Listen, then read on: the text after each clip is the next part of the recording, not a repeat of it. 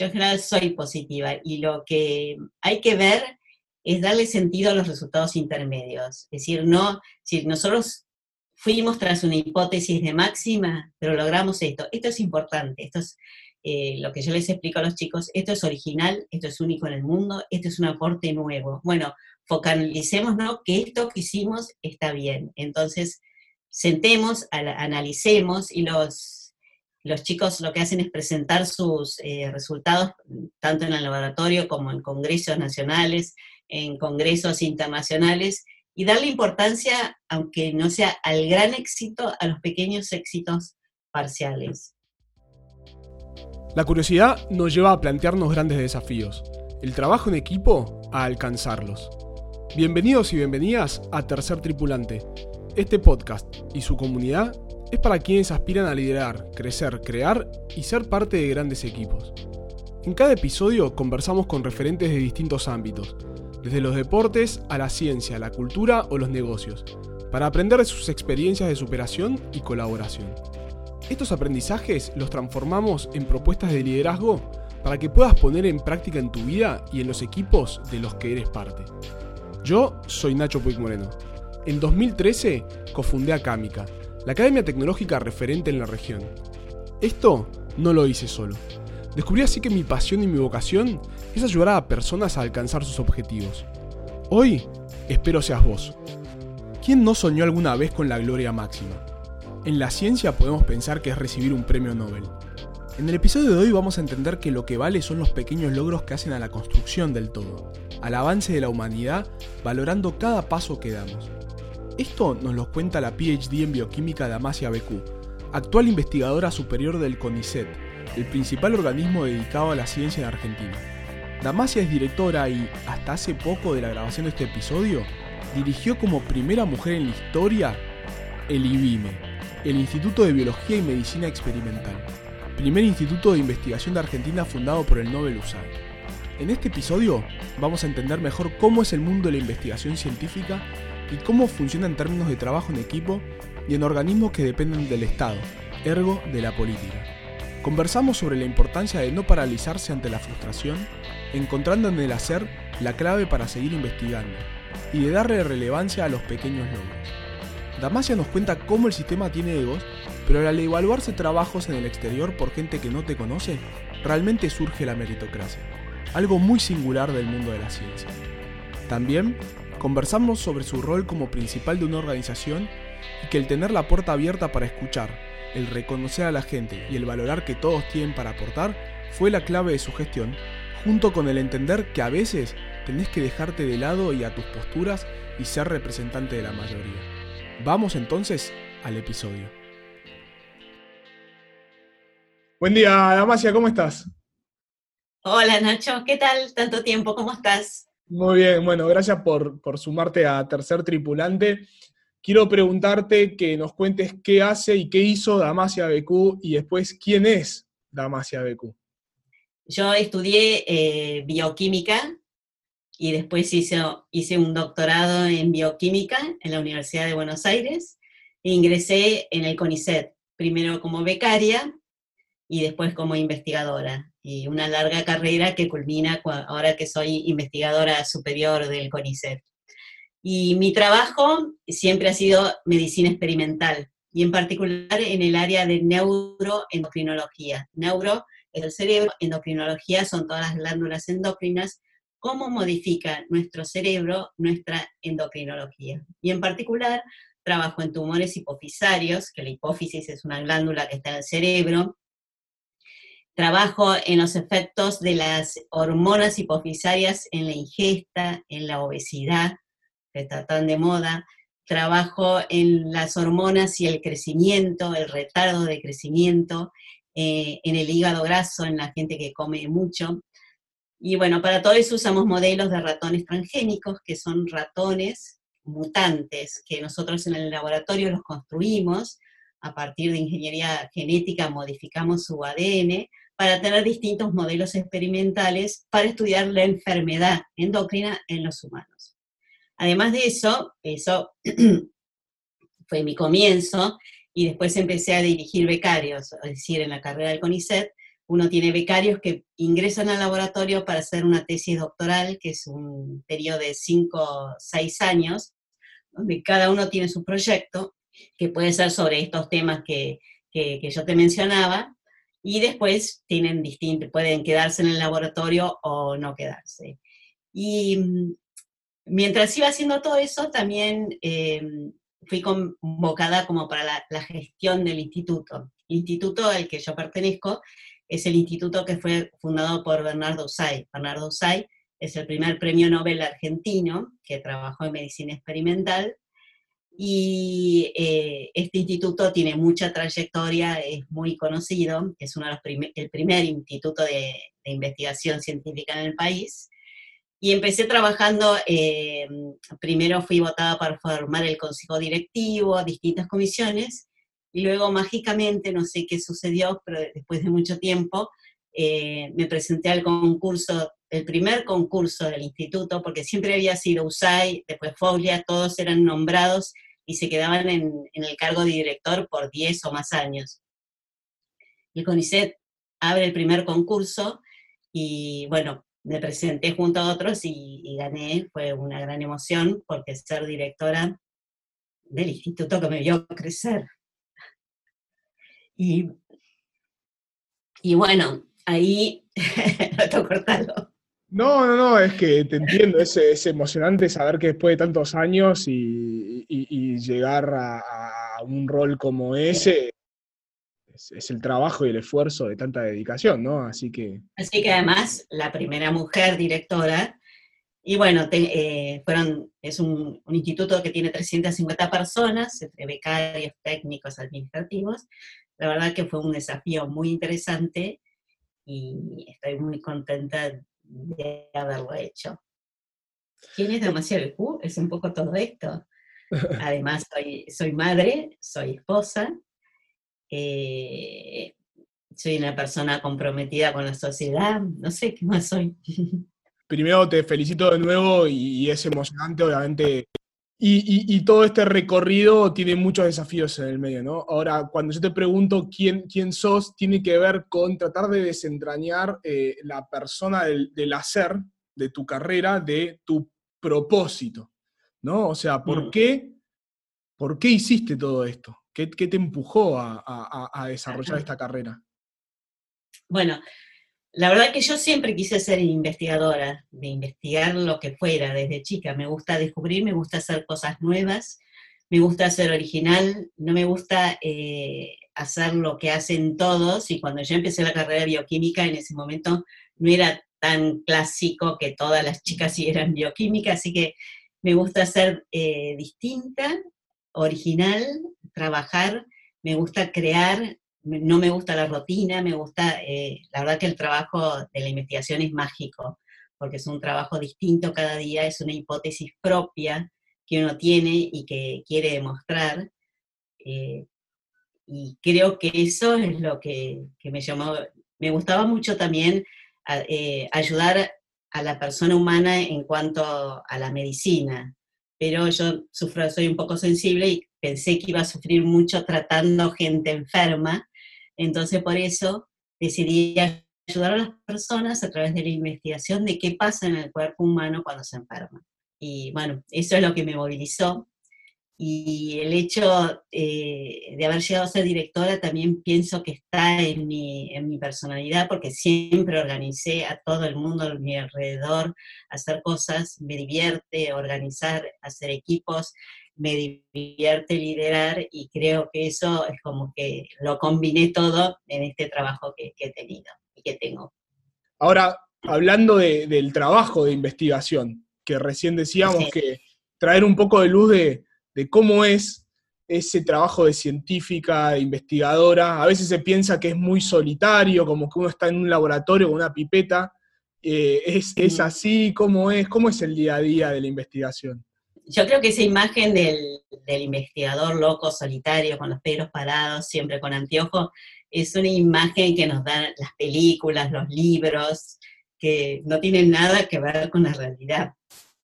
El, el trabajo del investigador es tanto o más en equipo que todos los trabajos que vos se te puedan ocurrir, porque uno tiene una idea, pero si no la contrasta con un equipo que te dice esto sí, esto no, crezcamos para atrás. Si uno no trabaja en equipo con la gente que tiene eh, equipamiento mejor que uno para colaborar decir, bueno, yo tengo esta idea, ¿me podés medir esto? Tampoco avanza. Así que en realidad no existen investigadores solitarios, no existen. Si hay un investigador solitario, no sé, es algo muy raro. Y uno, si lo ves en, las publicaciones internacionales, cada vez son malos autores. Un buen paper que salga en Nature o en Science, por ahí tiene 40 autores. Eso es que realmente se aprovechan los equipos, el equipamiento de uno, la experticia de otro, así que eh, uno tiene que escuchar, uno tiene que trabajar en, en red y trabajar en equipo. Y en cuanto a que decir cómo es el, el, trabajo de una investigadora día a día, yo te decía que es, es, un poco mágico, porque cada día es distinto y eso es lo que más me gustaba. Por ahí tengo semanas que me paso eh, encerrada escribiendo papers, leyendo, analizando resultados, eh, escribiendo, volviendo a escribir, corrigiendo, y después no leo más y uno está pipeteando en el escritorio o después te pasás mirando el microscopio para tratar de encontrar una imagen que querés, después te pasás tres semanas dando charlas, yendo a congresos, después estás semanas de, talleres con los becarios, así que eh, además cuando se mezcla la gestión, mucho más rico y diverso es el trabajo, pero es un trabajo eh, muy, muy rico, muy rico, muy diverso y cada día es distinto cada año es distinto, cada década es distinta, porque hay nuevas preguntas en el universo, nuevas preguntas, nuevas enfermedades, hay nuevos equipamientos que te permiten ver microscópicamente lo que no se veía antes, así que es dinámico en el día, en la semana, en el mes, en los años. Es interesante esto porque, como decíamos, nos trae un poco de luz a entender que en realidad no es estar todo el tiempo en el laboratorio y encerrado y mirando tus cosas, sino informándote, vinculándote, colaborando, pidiendo ayuda, contrastando información. Eh, eh, estos, eh, estos roles dentro de los equipos de investigación, ¿hay como un formato estándar o, dependen de cada, de cada tipo de, investigación, de, de los recursos? ¿Cómo, ¿Cómo es un poco el equipo de investigación? Es como una mezcla, como la biología, hay roles estándares y hay roles de situación. somos como una célula social y los roles dependen de las personas, de la personalidad y son dinámicos, eh, de las motivaciones. Y para eso lo que tenés que comprender o tenemos que comprender es que en un laboratorio científico hay mucha rotación de gente.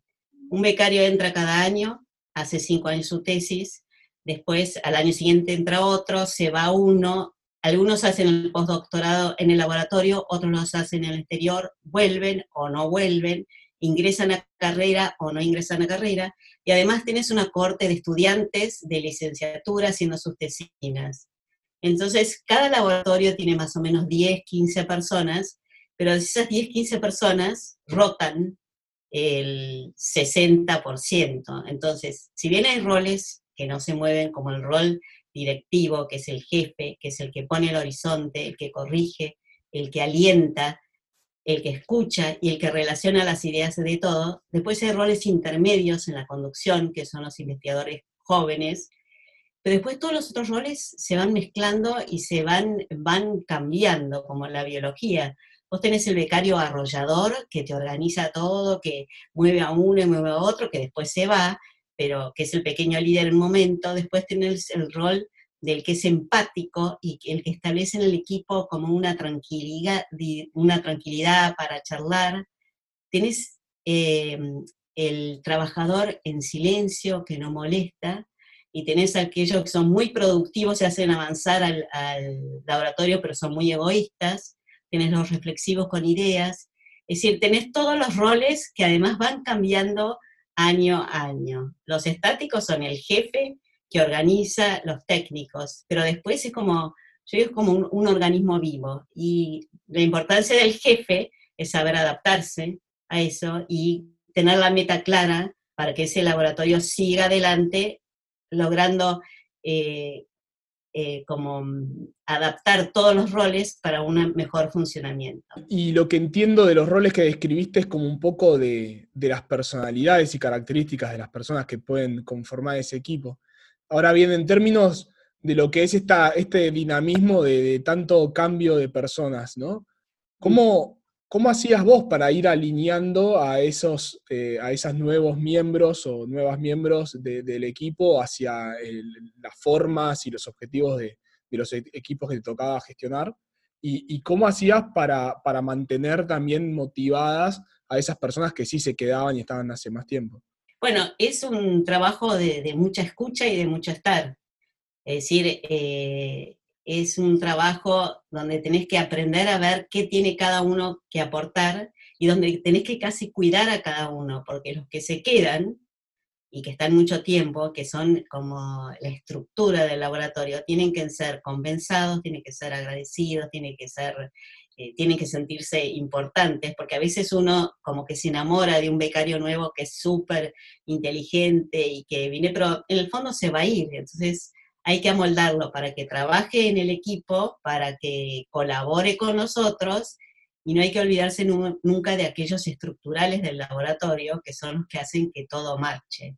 Es un equilibrio, un equilibrio que, no sé, yo creo que se da intuitivo, que uno va aprendiendo y nunca es perfecto y, y además hay que ser un poco psicólogo porque como cada persona es tan distinta, pero hay que tener una meta clara, que son que hay que publicar, que los trabajos tienen que salir y que los becarios tienen que terminar su doctorado, que para terminar su doctorado tienen que haber publicado, entonces no, no pueden tener muchas ideas locas, un poco sí, pero otro poco tiene que publicarse. Y, no sé, creo que se aprende y los jefes que no lo logran aprender son los jefes que salen del sistema, porque si no tenés un equipo que marcha junto, que trabaja junto, eh, no vas a avanzar en la carrera.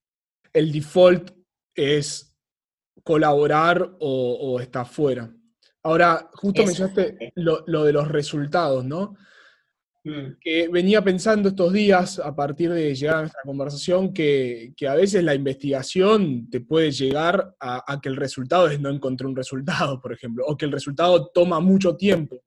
¿Qué tipo de presión tienen respecto a la generación de resultados y cómo se maneja esa, esa presión. Sí.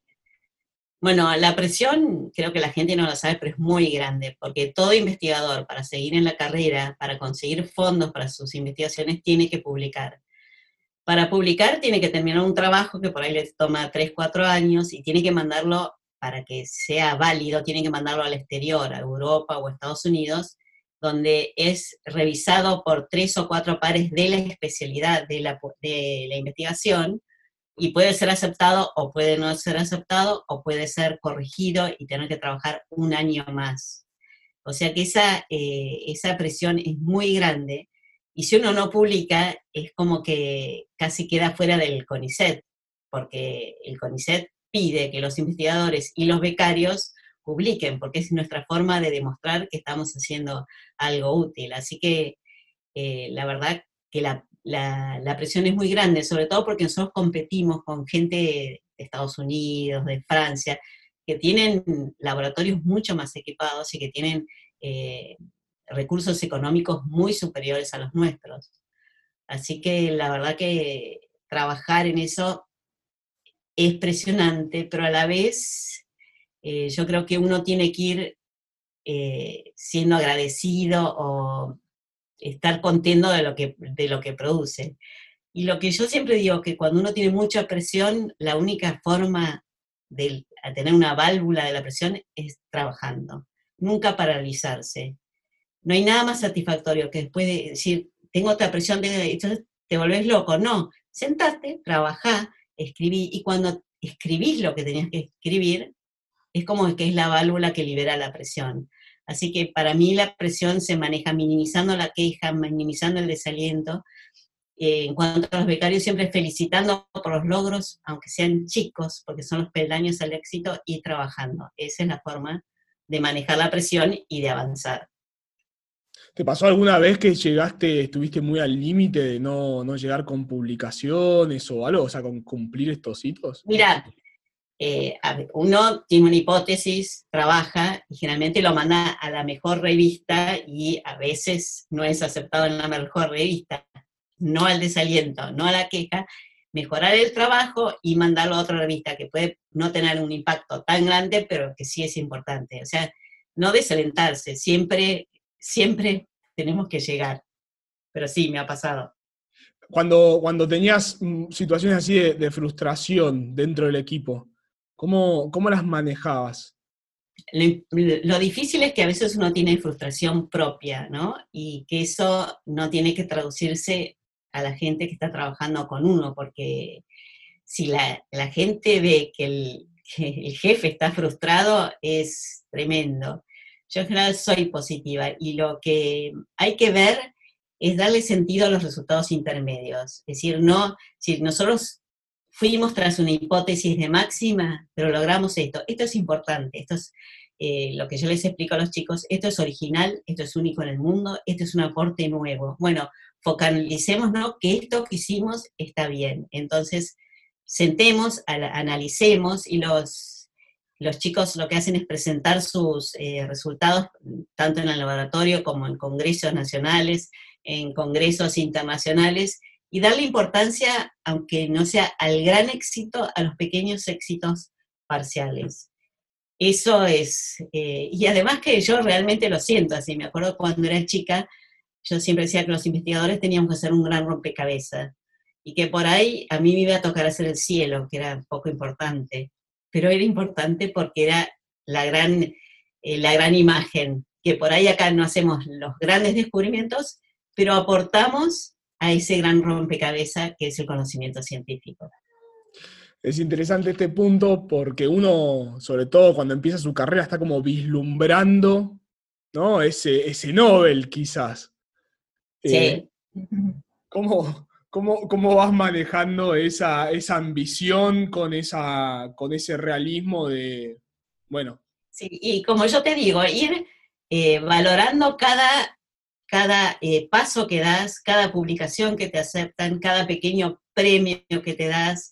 Yo lo que hago es que mis becarios se presenten a todos los premios, que presenten sus trabajos y siempre en algún lado uno se destaca. Y bueno, esa es la forma de ir, de ir avanzando. Uno se da cuenta que finalmente el Nobel no lo va a lograr. Yo nunca pensé que iba a lograr el Nobel, como te dije, pensé que iba a poner las piezas del siglo del rompecabezas de la ciencia, pero eh, dándole importancia a cada, a cada paso, yo creo que, y todos tienen, todos tienen eh, logros, todos, o sea, se sacan una beca para ir a, Brasil, el otro se saca una beca para ir a hacer un trabajo en Estados Unidos, le aceptan el trabajo, lo invitan a dar charlas, o sea, es como en la vida, tampoco pensemos que vamos a hacer lo mejor del mundo, pero sí vamos a hacer cosas importantes. Y esa es la forma de alentar y de mantener, mantener la motivación mantener la cohesión y no desalentarse. En mi, en mi submundo, digamos, de, los emprendimientos, justamente lo que le decimos a todo el mundo es en inglés, don't worry, be crappy, o en cierta forma es no te preocupes, salí con algo, obviamente de, calidad, de, con, cierta, con cierta consistencia, pero no tiene que ser el producto final, digamos.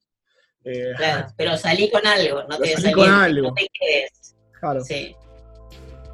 ¿Y cómo venís hasta acá? Hagamos un pequeño intervalo para poder digerir todo este aprendizaje. Mientras, quería recordarte que Tercer Tripulante es tu plataforma para triunfar como equipo. Sumándote a la comunidad podrás no solo estar al tanto de nuevos lanzamientos y propuestas, sino que conectarás y aprenderás con otras personas de todo el mundo. Ingresa en tercertripulante.com y suscríbete con tu email.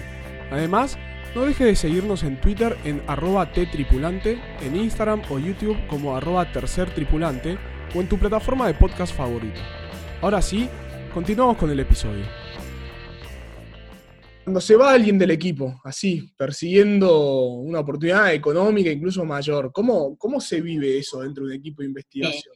Al principio nadie se iba y todos se quedaban y era un poco endogámico. Hoy en día es muy dinámico y ya la gente sabe, o sea, uno sabe que cuando entran los becarios, cada uno tiene su camino vocacional casi cuando entra. Algunos me dicen, yo quiero hacer investigación y toda mi vida quiero hacer investigación en los que más me gustan. Otros me dicen, eh, yo quiero hacer un doctorado, pero después voy a ir a trabajar en una empresa biotecnológica. Otros dicen, yo me quiero ir al exterior y después volver, otros me dicen, yo me quiero ir al exterior y no volver nunca más. Entonces uno lo sabe desde el principio y entonces eso es más fácil para aceptar.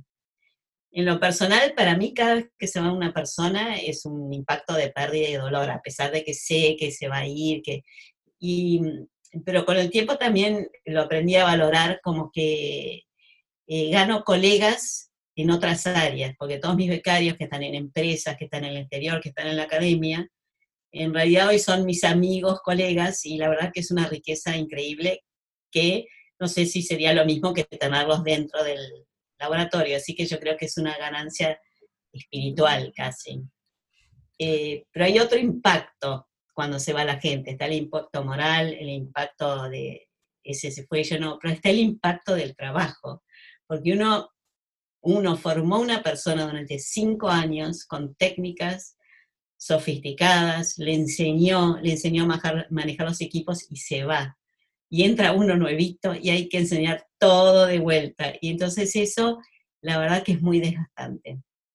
O sea, cuando se va una persona es desgastante porque hay que empezar de vuelta muchas cosas. ¿Cómo fue tu proceso cuando vos eras la becaria? Este, ¿cómo, ¿Qué tipo de, de, mentores o mentoras tuviste que te hayan impactado y, o, que fueron significativas en tu carrera y por qué? Eh, cuando yo ingresé, eh, mi jefe de tesis, el doctor Liberton, tenía unas características muy especiales que me daba mucha libertad y creía mucho en mí. Quizás no estaba todo el día conmigo, pero me dejaba hacer lo que yo quería. Entonces, la verdad que eso para mí fue muy positivo porque pude, dentro de la temática del laboratorio, que era neuroendocrinología, realizar mis propias tareas, escribir mis propios papers, y yo sentía como que había una confianza absoluta, y creo que eso me enseñó a que yo tengo que confiar en mis becarios ahora, porque si uno les da esa confianza, desarrollan lo mejor de sí. Eh, ese fue el único mentor que tuve, fue mi director de tesis y después ya pasé a ser eh, directora del grupo. Bien, y hablaste de colaboración o de colegas. ¿Cómo es la competencia en el sistema científico, ¿no? Este, ¿Y cómo se manejan los egos dentro de un sistema que justamente compite por recursos y reconocimiento? Yo creo que la competencia y el manejo de los egos no es muy distinto a lo que sucede en otros en otros ámbitos, por ejemplo, los egos de los actores, de los deportistas, de los políticos. Yo creo que la competencia y el ego está codificado en el ser humano, en especial en el ser humano de alto rendimiento. Entonces hay matices extremos, hay gente insufrible con unos egos desmesurados y que no tienen tanta producción científica, y hay otros, por ejemplo, Leloir, que tenía un perfil mucho más bajo, pero tenía una gran producción.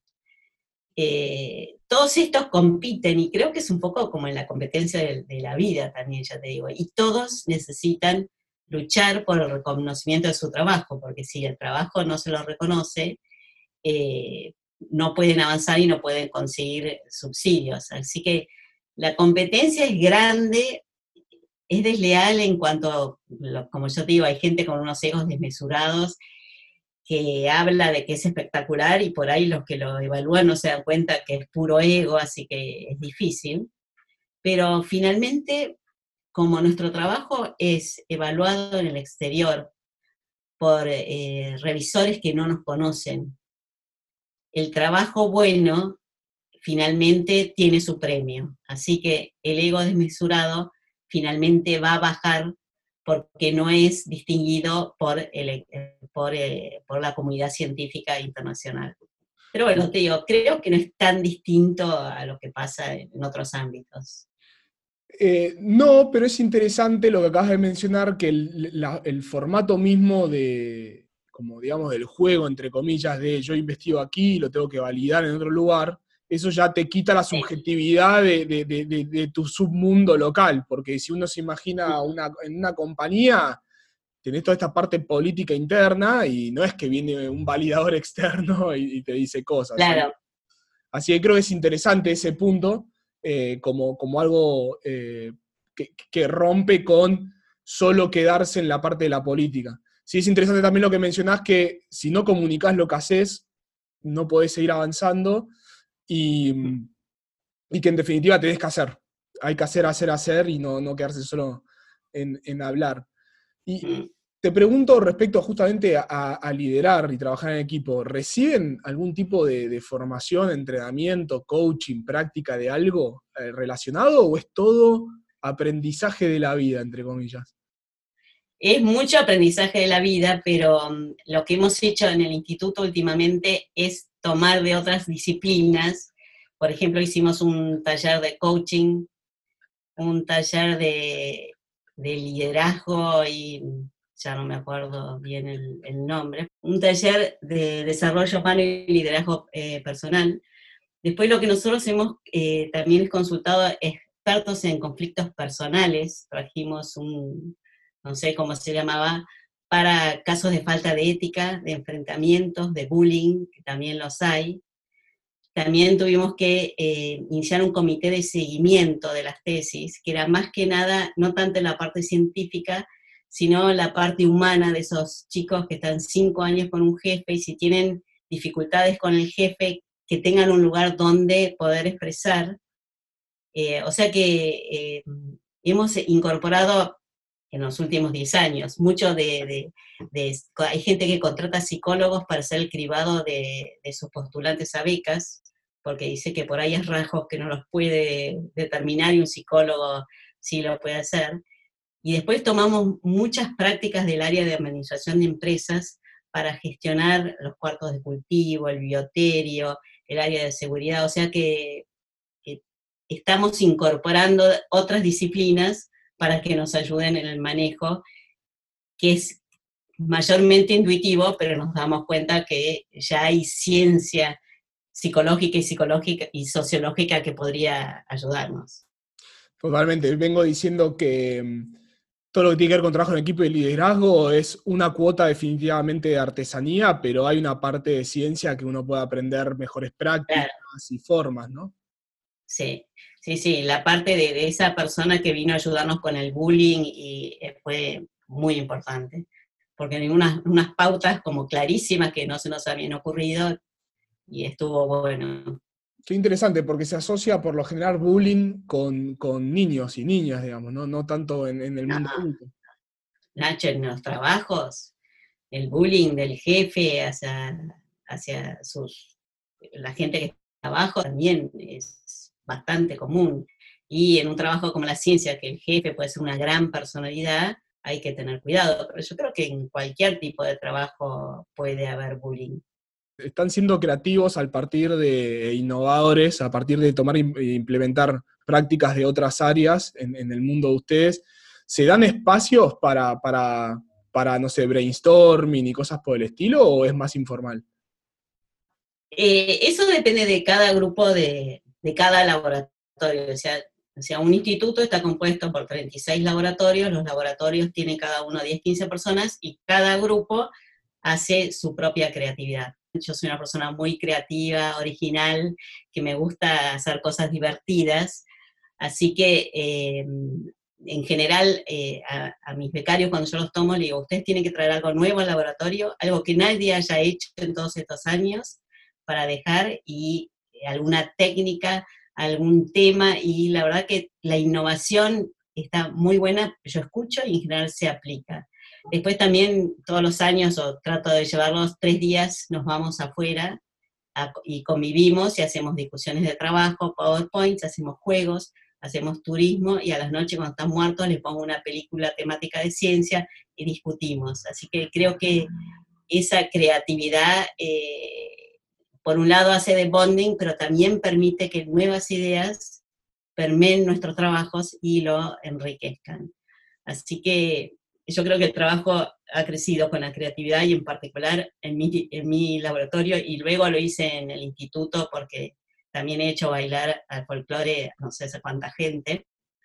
Creo que siempre es un... Hablando ya justamente de eso, cuando, cuando asumiste el rol de directora del, del, Em, ¿Cuál fue el principal desafío en términos de equipo y liderazgo con el que encontraste? Cuando yo eh, ingresé de directora, la verdad que me sentía muy vulnerable. Era una institución como muy grande, la institución que había creado USAID y estaba todo como en mis manos. El crecimiento fue orgánico y lento y eh, yo había participado en el consejo directivo del IBIME durante 10 años, entonces sabía más o menos cómo eh, se manejaba la institución. Pero hay algo clave, es que eh, yo estoy totalmente involucrada con el instituto y además yo lo quiero, es como uno de mis lugares en la vida. Entonces los logros del investigador, los logros del instituto para mí siempre me hacen feliz. Y eso es como que me ayudaba en el, desafío que tenía por delante. Cuando yo tomé como directora eran 250 personas y cuando terminé 350, habíamos construido, refraccionado 20 laboratorios, bibliotecas, aulas, distintas áreas, oficinas, habíamos repatriado investigadores, habíamos iniciado fundraising, modernizado reglamentos, eh, empezamos la difusión de la ciencia en la sociedad, eh, compramos equipamiento de frontera, o sea, fueron montones de pequeños desafíos. Y yo creo que el desafío más grande y a la vez la riqueza más grande fueron las personas. O sea, hacer trabajar 350 personas juntas es como, es muy demandante. Balancear las desavenencias, escuchar todas las voces eh, eso era un gran desafío y como te digo, ves el, el gran éxito del trabajo, porque si todas las personas trabajan por el mismo fin, si todos sentían el mismo amor hacia el instituto que sentía yo, el instituto iba a crecer. Eh, así que ese fue el gran desafío, más allá de las construcciones y todo lo más, la gente, cómo lograr que la gente trabaje contenta, cómo lograr que la gente trabaje con una misma meta y otro gran desafío era el económico, que uno no está preparado para administración económica y ahí tenés que manejar todos los fondos eh, y ver a qué aplicas los fondos y cómo haces para conseguir más fondos cuando no hay. Eso la verdad que, fue desafío, así que la gente y lo económico. Y en términos de, de la gente en particular, vos dijiste, bueno, hay que alinear a todo el mundo hacia, la misma, hacia el mismo objetivo, la misma meta. ¿Cómo, cómo hacías con, las personas que, estaban en desacuerdo o, era un disenso bien concreto? El instituto es sumamente diverso. Tenés desde los investigadores más destacados que salen en televisión todos los días, hasta el personal de limpieza, el de administración, los técnicos de bioterio, vigilancia, becarios, estudiantes, tenés los presidentes de las fundaciones de 80 años y los estudiantitos que llegan a hacer su tesina y todos llegan al despacho del director, tiran para su lado y es difícil a veces llegar al equilibrio. Eh, para mí lo importante fue escuchar a todos, o sea, mi puerta estaba abierta, todos entraban cuando quería y saber que todos tienen algo valioso que aportar, todos, el de limpieza y el investigador supremo, todos van a aportar algo. Y lo importante es decírselos. O sea, sentarme con el técnico del bioterio y explicarle que su trabajo es tan importante como el del investigador y que vale para hacer la, eh, ciencia colectiva, que es imprescindible su trabajo. Y eso con cada uno de la gente. Yo hacía muchas reuniones eh, con distintos grupos al principio y después con las personas. También eh, lo que yo hacía es eh, darles nuevas tareas y desafíos. Había gente que se sentía como achanchada, que no tenía que hacer. Entonces, sabiendo qué valor tienen, a mí me gusta decirle, bueno, yo quiero este proyecto que me lo hagas vos. Ahora quiero que organices un taller para chicos de secundaria y saber que esa persona lo puede hacer para que no se frustre y que eh, florezca. Así que yo creo que para manejar todos, que por supuesto no es perfecto y después en un momento todos se pelean de vuelta, yo creo que hay que valorar a la gente. Todos tienen algo que aportar, todos, todos, todos tienen algo que aportar y todos tienen que saberlo. O sea, no, no, no, no, no lo tengo que saber yo, lo tienen que saber ellos. Y después también tenemos un consejo directivo diverso que trabaja en equipo y que son el director, seis investigadores, un personal de apoyo y un becario. Entonces toda la gente propone ideas, se reúne el consejo directivo, que digo es muy diverso, y ahí se discute. Entonces más o menos en general se llega a consenso, rara vez hemos tenido que, que votar, y teniendo la meta de que lo que tiene que hacer la institución es crecer en producción científica, todos se sienten representados en el consejo directivo y entonces más o menos se avanza. Por supuesto, esto es todo, te cuento la parte linda, ¿no? Pero siempre hay algunos fracasos o hay alguna gente que es más difícil y que no se logra. Pero lo importante es que si no se logra que los 100 marchen en, la misma área, que al menos 85 personas sigan creciendo y produciendo científicamente. Creo que eso es es muy importante lo que acabas de decir porque a veces nos ponemos la exigencia de que sea el 100% la totalidad de la gente, que esté alineada, que esté contenta y qué sé yo, y nunca vamos a, conseguir la, perfección. Y, parece trivial decirlo, pero es necesario como a veces decirlo en voz alta, no voy a poder conseguir que todo el mundo Exacto. alineado. No, no, esta persona nunca lo va a hacer y bueno, ver cómo pasamos pero sí lograr que el 85% esté contenta con lo que hace, me parece que ya es un gran triunfo. Es un montón. Y además ya mencionaste el desafío de, la gestión del talento, mencionaste el desafío de, los recursos. Hay un tercer desafío, particularmente en el IBIME, que es, que es la política, porque está vinculado al Estado. Em, mm. ¿Ya vivías la política antes? ¿Cómo fue eh, en, el rol de, dirección? Mm. Eh, o si vos te referís a la política partidaria. Exacto. Sí, eh, bueno, todos tienen su política partidaria y está la grieta ahí también, por supuesto, como cualquier grupo social.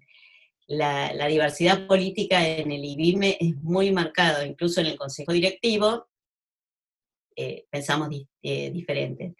Pero lo que siempre nos ha caracterizado es que no se habla de política partidaria no se hace difusión de política partidaria en el instituto. En el consejo directivo nunca he permitido que se hable de política partidaria. O sea, nuestro partido es la producción científica y la producción científica para hacer una sociedad mejor. Pero no vamos a decir que este gobierno o que el otro gobierno. La verdad que ni, ni siquiera en los pasillos se permite eh, eh, política partidaria. Sí cada laboratorio puede tener sus pensamientos y adentro del laboratorio pueden pegar las imágenes de lo que quieran y cada uno puede hablar de lo que quiera y una libertad total. Pero como institución, la institución es, es neutra, neutra políticamente y no, o sea, cuando me trae, quieren traer oradores van a hacer campaña política, no les permitimos, solo permitimos conferencias que sean del ministro actual, del presidente del CONICET, sea del partido que sea, eso sí, pero no gente que viene a hacer campaña política. Entonces, eh, si bien, ya te digo, la, la política está en todos los investigadores, como institución tratamos de ser neutros y avanzar en la producción científica. Y a veces eh, se suscitan situaciones, por ejemplo, que como directora te invitan a un acto partidario de la ciencia que vos no estás de acuerdo, pero todo tu instituto sí está de acuerdo. ¿Qué hace el director? Eso se, no si me llegas a entender, ¿no? Una reunión en contra de algo, como persona yo no estoy eh, alineada en eso, pero los investigadores me piden que yo vaya. Es como difícil y para mí fue como un ejercicio de que yo no me representaba como persona, sino que representaba a, una, a investigadores y si los investigadores tenían esta voz, yo tenía que ser la que se lo llevara. Es decir, no es fácil. Definitivamente no es fácil, pero es interesante lo que mencionás respecto a, uno tiene un rol de representación también, y por más mm. que no represente tu voz, sí representará la, quizá la, la mayoría, y, lo importante también es lo otro que destacaste, que es tu objetivo y el objetivo de la organización y de todos los que están ahí es el desarrollo científico. No, nos podemos enajenar como personas que vivimos la política del lugar que nos toca, en el que nos toca vivir, pero el tener el norte bien claro creo que ayuda mucho también después a poder tomar decisiones, definitivamente. Sí, sí. Y además si empezás a discutir en el Consejo Directivo solo la política partidaria, no vas a ningún lado. Sí, pierde el sentido. Sí. Sí, además, y, y, bueno, vos fuiste directora, tuviste el cargo máximo y después volviste a un rol de, bueno, de dirección igual y demás. ¿Cómo, Mm. ¿Cómo es eso, no? De, estar a la cabeza, al frente de, la organización y, volver y quedarse también, ¿no? O sea, ¿cómo, es, cómo fue para vos esa transición y cómo es para mm. la persona que dirige, ¿no? Que vos estás ahí. Sí, la verdad que es una muy buena pregunta y que nunca me había planteado hasta que me ocurrió. Y lo que más todavía estoy aprendiendo a manejar esa transición, porque yo dejé hace cuatro meses de ser directora, ahora estoy en el consejo directivo, pero entre medio vino la pandemia, así que todavía no sé si lo estoy haciendo bien y no sé si, si es fácil dejar en cierto modo el poder de que todos te miran y te hablan y te preguntan a pasar nuevamente solo jefe de laboratorio, bueno, y tengo otros cargos también, ¿no?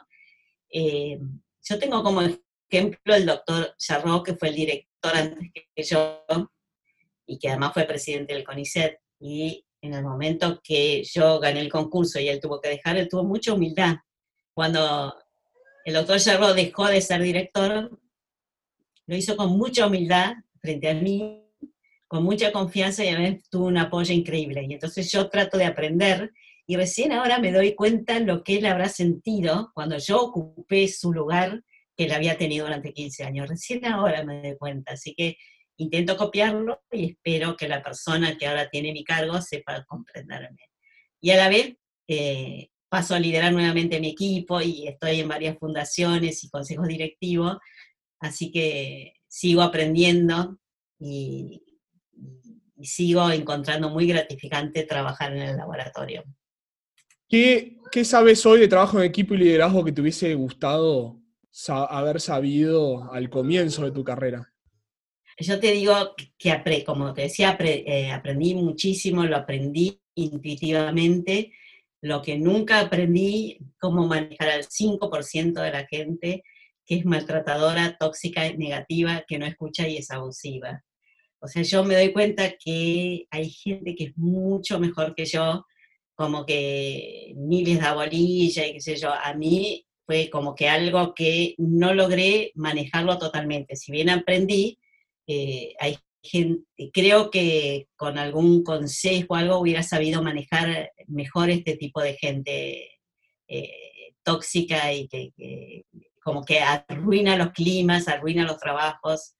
Ese, ese fue mi deuda pendiente ese tipo de perfiles tóxicos o antilíderes o, o demás, em, a, mí la única forma que me ha dado resultado en, mi corta experiencia es desvincularnos, no, no, queda otra, pero bueno, depende también del, organismo. Eh, era directora, pero no podía desvincular a nadie.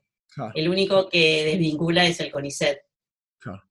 O sea que si yo ni, manejo sus, sueldos, o sea, no tengo ninguna forma. No, y otra manera es, si no, siempre me imagino que quizás habrás hecho esto, es dejarlos más a un costado, que, no... Tal cual, sí, sí, sí. Que no Pero a veces embaten. Pero bueno, es, es como la única deuda que yo veo. Creo que toda la parte positiva del liderazgo eh, aprendí muchísimo y lo disfruté. Y, y, en definitiva, ¿qué es el liderazgo para vos? Eh, bueno, el liderazgo, el, mío al menos, ¿no? Primero, tener una meta clara hacia dónde vamos. Eso es lo primero. El líder tiene que saber a dónde vamos, en mi caso, a dónde va la institución. Después tiene que conocer la gente que está liderando. Como yo te decía, conocer los dones de cada uno, invitarlos a trabajar para esa meta. Eh, el líder tiene que escuchar a las personas, escuchar a los sectores, por eso yo siempre estaba eh, abierta, no dar lugar a las quejas y a los grandes hijos, sino poner todos a trabajar juntos. Eh, para eso el, liderazgo tiene que tener una muy buena comunicación y la comunicación es una tarea difícil y además cuando uno comunica mucho siempre hay eternas discusiones, pero a pesar de eso la comunicación es fundamental. Escuchar, comunicación, el líder tiene que saber agradecer.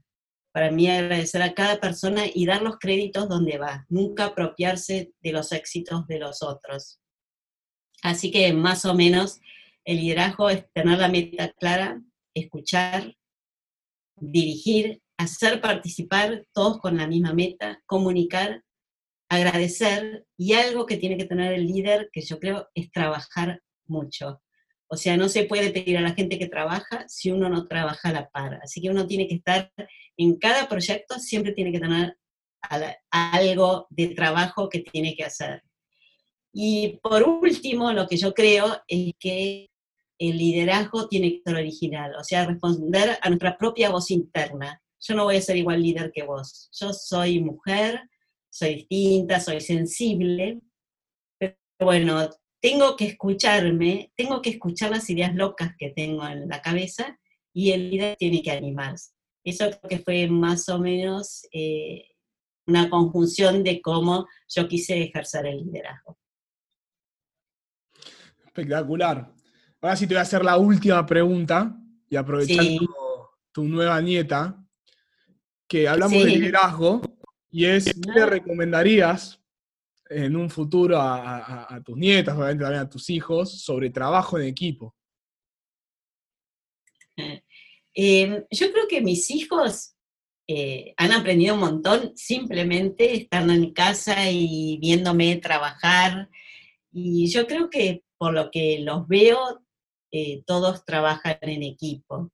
Lo que digo es que sean fieles a ellos mismos. Es decir, eh, yo tuve mucha suerte porque mi marido era muy eh, convencional, le hubiera gustado la chinita que le cebara el mate, pero él que se casó con una bioquímica, siempre me apoyó y siempre él me decía, tu éxito es mi éxito. Y eso fue fundamental, porque yo no sentía que estaba dejando la casa. Yo no creo que hubiera sido una mejor eh, madre si me quedaba cocinando. Y eso sería un mensaje que les digo, que hagan lo que ellos están llamados para hacer, que lo hagan en forma original, con su propia voz, que cada uno es distinto, que cada uno haga las cosas distintas y que siempre cuiden a la persona que está enfrente. O sea que el, liderazgo, el, el trabajo en equipo, pero que sea siempre cuidando a las demás personas, que sean originales y auténticos, pero nunca se olviden del que tienen adelante.